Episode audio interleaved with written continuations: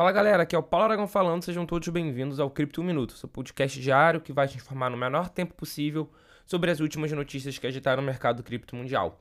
E para começar o Cripto Minuto de hoje, a gente vai falar sobre uma notícia que foi teve uma repercussão bastante positiva no dia de ontem. O Apecoin, que é o Ape, que é o token de governança do ecossistema Bored Ape Yacht Club, BAYC, que é sem sombra de dúvida uma das coleções de NFT mais famosa do mundo, passará a ser aceito como forma de pagamento pela marca italiana de luxo Gucci. A Gucci anunciou a novidade em sua conta do Twitter ontem, na terça-feira, dia 2. Segundo a empresa, o ativo digital estará disponível para compras na loja em boutiques selecionadas nos Estados Unidos. A iniciativa é resultado de uma parceria da Gucci com a empresa BitPay, que é uma provedora de serviços de pagamento com criptomoeda com sede nos Estados Unidos. Abre aspas. Agora aceitamos pagamentos de Bitcoin via BitPay em boutiques da Gucci selecionadas nos Estados Unidos, ampliando a gama de criptomoedas disponíveis para pagamento nas lojas. É mais um passo na exploração da Web3 pela Mason, fecha aspas. Em maio deste ano, conforme noticiou o Criptofácil, a Gucci anunciou que passaria a aceitar pagamentos em Bitcoin e em Ether. Além disso, também passou a aceitar criptomoedas menores para pagamentos, como a Dogecoin, Shiba Inu, Bitcoin Cash, Litecoin cinco outras stablecoins e algumas altcoins. É, de acordo com a empresa, o pagamento em cripto deverá ser realizado via QR Code, enviado ao cliente por e-mail no ato da compra. Então, os compradores devem escanear o código por meio de suas carteiras cripto e concluir a transação. Continuando o Cripto Minuto de hoje, a gente vai falar sobre a Bridge Nomad. A Nomad, que é uma ponte, que é uma bridge que permite o envio de tokens em diferentes blockchains, sofreu um ataque na noite da última segunda-feira, dia 1. De acordo com o perfil oficial da plataforma, os invasores roubaram cerca de 190 milhões de dólares em tokens da Bridge, valor que corresponde a 980 milhões de reais em valores atuais. Com o resultado, a Nomad perdeu praticamente todos os seus fundos com o ataque. A equipe da Ponte, é, que é a Bridge, né, confirmou a ação e disse que está investigando o caso. Abre aspas. Avisamos as principais empresas de inteligência forense de blockchain e agora estamos conduzindo uma investigação.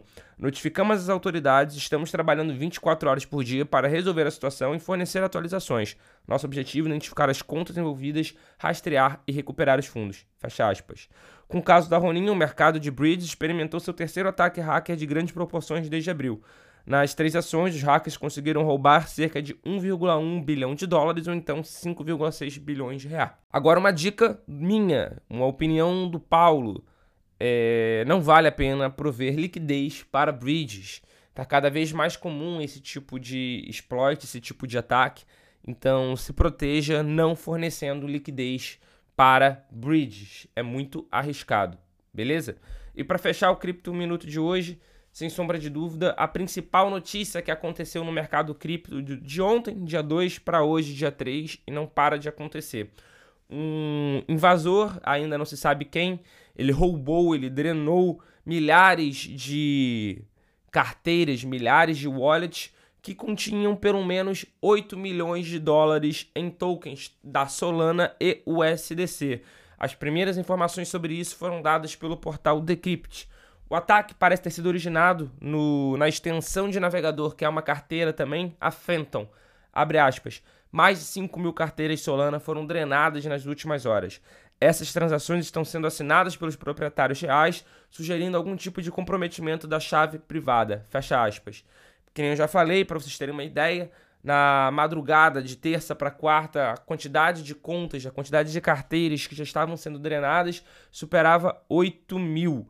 É, usuários do ecossistema Solana dizem que seus fundos foram drenados sem o seu conhecimento. É, mas de qualquer forma, elas estavam conectadas à carteira. Geralmente foram a Phantom, Slope e a Trust Wallet. Também há relatos de que carteiras da rede Ethereum possam ter sido afetadas. Abre aspas. Estamos avaliando o incidente que está afetando carteiras Solana e trabalhando em estreita colaboração com outras equipes do ecossistema para descobrir a origem disso. Emitiremos uma atualização assim que coletarmos mais informações. Fecha aspas. Essa declaração foi enviada por um representante da Phantom ao Coindesk.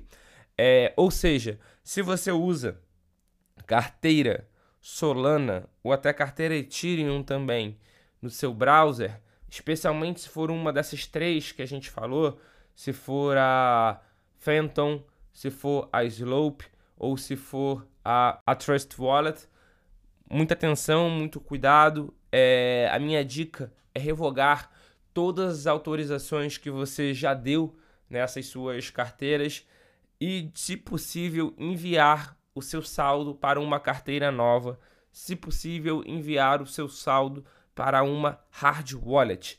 Agora é um momento de muita atenção, um momento de muito cuidado e, principalmente, que eu falei, revogar as autorizações já concedidas para garantir que o atacador, né, que é a pessoa que está fazendo esse ataque agora, esse ataque hacker nesse momento, não se aproveite da situação. Beleza?